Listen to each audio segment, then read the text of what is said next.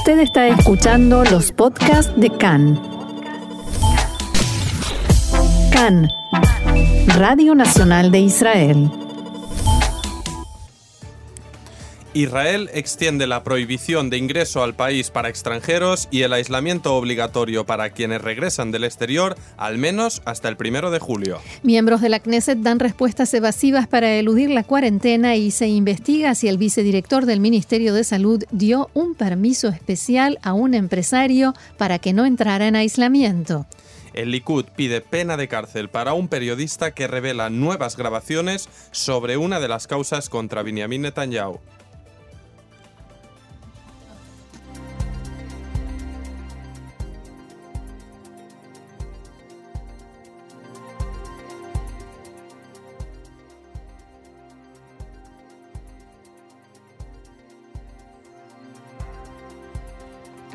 Bien, y vamos al desarrollo de la información que comienza con coronavirus. El número de casos activos de coronavirus sigue subiendo y se acerca a los 3.000, cuando el mes pasado, recordemos, había bajado de los 2.000. Según las cifras oficiales de esta mañana, hay 2.947 personas cursando la enfermedad, de las cuales 29 se encuentran en estado grave y la cifra de fallecidos alcanzó las 300 personas. Ayer fueron diagnosticados 188 nuevos enfermos, el máximo diario desde que comenzó la normalización de actividades y el alivio al cierre. Mientras tanto, los laboratorios que analizan los resultados de los testeos continúan desbordados de trabajo, ya que ante el considerable aumento en los casos positivos, ahora se están realizando el doble de chequeos que hace unos 10 días. A esto además se le suman conflictos laborales y salariales entre los laboratorios y sus funcionarios. Debido a que la gran mayoría de los laboratorios no tienen autorización para pagar horas extra, tan solo un cuarto de ellos trabajan las 24 horas, mientras que los, mientras que los demás trabajan entre 12 y 14. De acuerdo con las declaraciones del presidente del Sindicato de Trabajadores de Laboratorios, Esther De la presidente, perdón, Esther Admon, la actividad limitada se debe a la falta de un acuerdo salarial entre los funcionarios de los laboratorios y el Ministerio de Hacienda. Admon añadió que si se dieran los permisos para pagarle a los empleados de los laboratorios horas extra, se podría incrementar significativamente el número de testeos realizados por día y además acortar el tiempo de espera de los pacientes por los resultados y luego de las duras críticas de las que informábamos ayer contra el desempeño de la policía en cuanto a la supervisión del cumplimiento de las indicaciones del Ministerio de Salud, ayer se registró un incremento en las multas impuestas a la población por no utilizar mascarillas en lugares públicos. En total, ayer se repartieron 381 multas en todo el país, mientras que el promedio de los siete días anteriores fue de menos que la mitad y antes de eso se repartían tan solo algunas decenas. Sin embargo, está claro que aún se trata de un número relativamente insignificante a lo que se ve por las calles y a que normalmente se puede ver a la mayoría de la gente sin mascarilla. Recordamos que el martes por la noche varios organismos gubernamentales criticaron duramente a la policía, afirmando que la supervisión sobre las normas sanitarias era prácticamente inexistente. Y por las críticas, el primer ministro Netanyahu ordenó reforzar a la policía y a los inspectores municipales, que son quienes imponen las disposiciones sanitarias, con inspectores de migraciones que están siendo capacitados para supervisar las disposiciones sanitarias y se sumarán así a los esfuerzos próximamente. Además, se dio la orden de endurecer los criterios y repartir más multas a quienes violen las normas de prevención.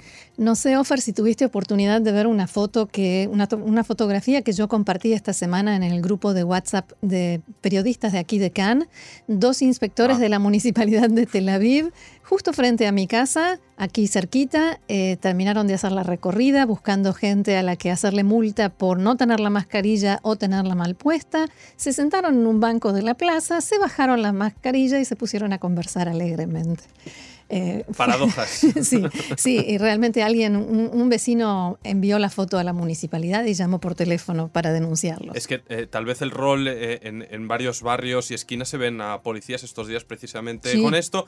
Tal vez la gente los concibe también como el que te viene a multar por la multa del coche y al final solo buscas evitar la multa y tal vez el sistema, obviamente hay que alertar, ¿no? hay, que, hay que mejorarlo, hay que aceitarlo, no cabe duda. No hay normas escritas. Así es. Y el director de el Ministerio de Salud, Moshe Barsimantov, dirigió una carta al vicedirector Itamar Groto para que aclare el informe difundido anoche por Canal 12 de la televisión israelí.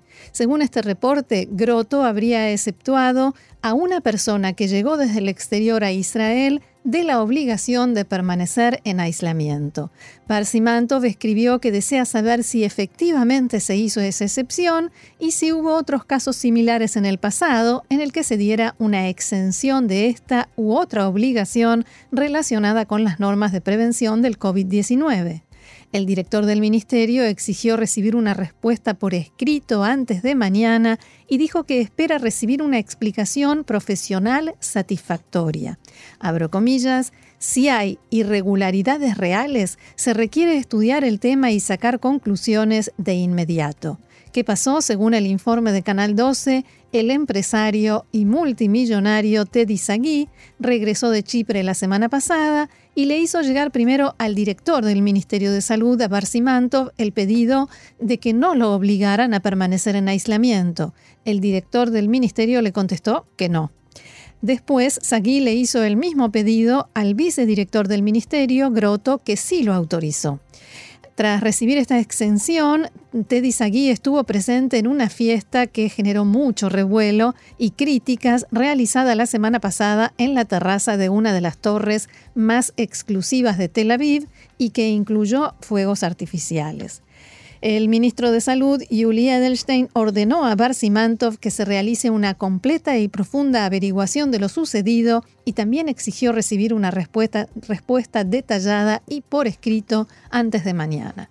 El ministro difundió un comunicado en el que asegura que no actuará con displicencia y permisividad ante casos como este.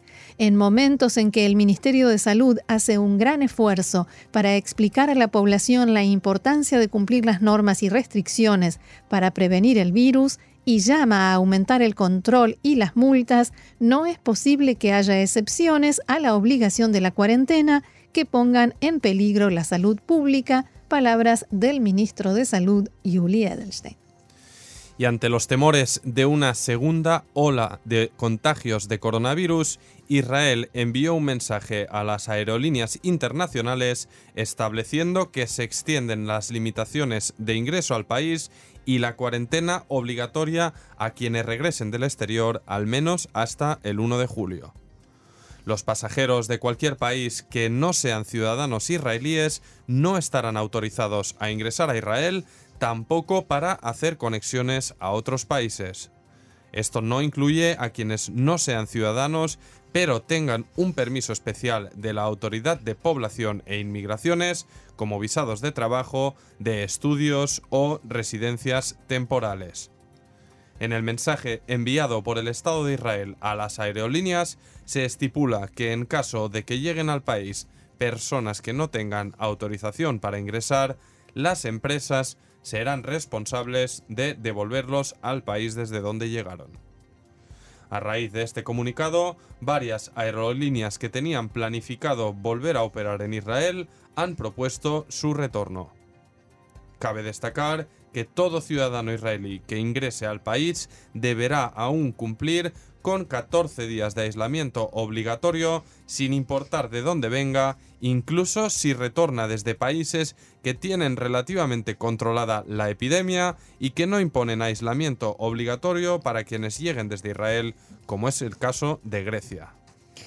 Y el líder de Yamina, Naftali Bennett, criticó con dureza esta mañana la gestión de la crisis económica desatada por el coronavirus por parte del nuevo gobierno de unidad. Y no puso límites a sus palabras.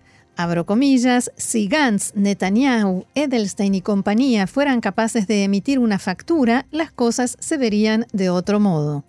Cuando todavía mantenía el cargo como ministro de Defensa antes de que se formara este gobierno, Bennett ya era abiertamente crítico con las medidas del Ministerio de Salud al respecto del cierre del sistema económico productivo. Y ayer publicó una propuesta de programa para el corona económico, donde destacó que los daños a la economía serán mayores que los problemas sanitarios. En su programa, Bennett apuesta por llegar a realizar hasta 100.000 test de corona diarios y reclutar estudiantes para completar los test epidemiológicos.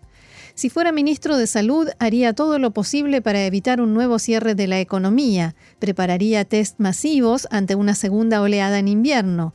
Hay hoy 23 enfermos conectados a respiradores, pero uno de cada cinco oyentes va a estar parado otro medio año dijo en la entrevista a Khan. Respecto a los debates sobre la anexión, se limitó a decir que ¿cuánto hablan de esto? Que lo traigan a votación de la Knesset y que lo aprueben.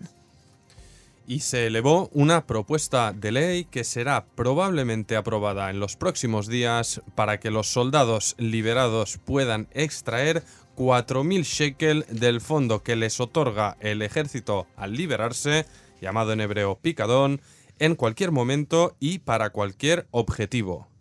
Esta medida sería efectiva únicamente para aquellos soldados que se hayan liberado durante la crisis del coronavirus debido a las dificultades económicas y laborales surgidas a raíz de la pandemia.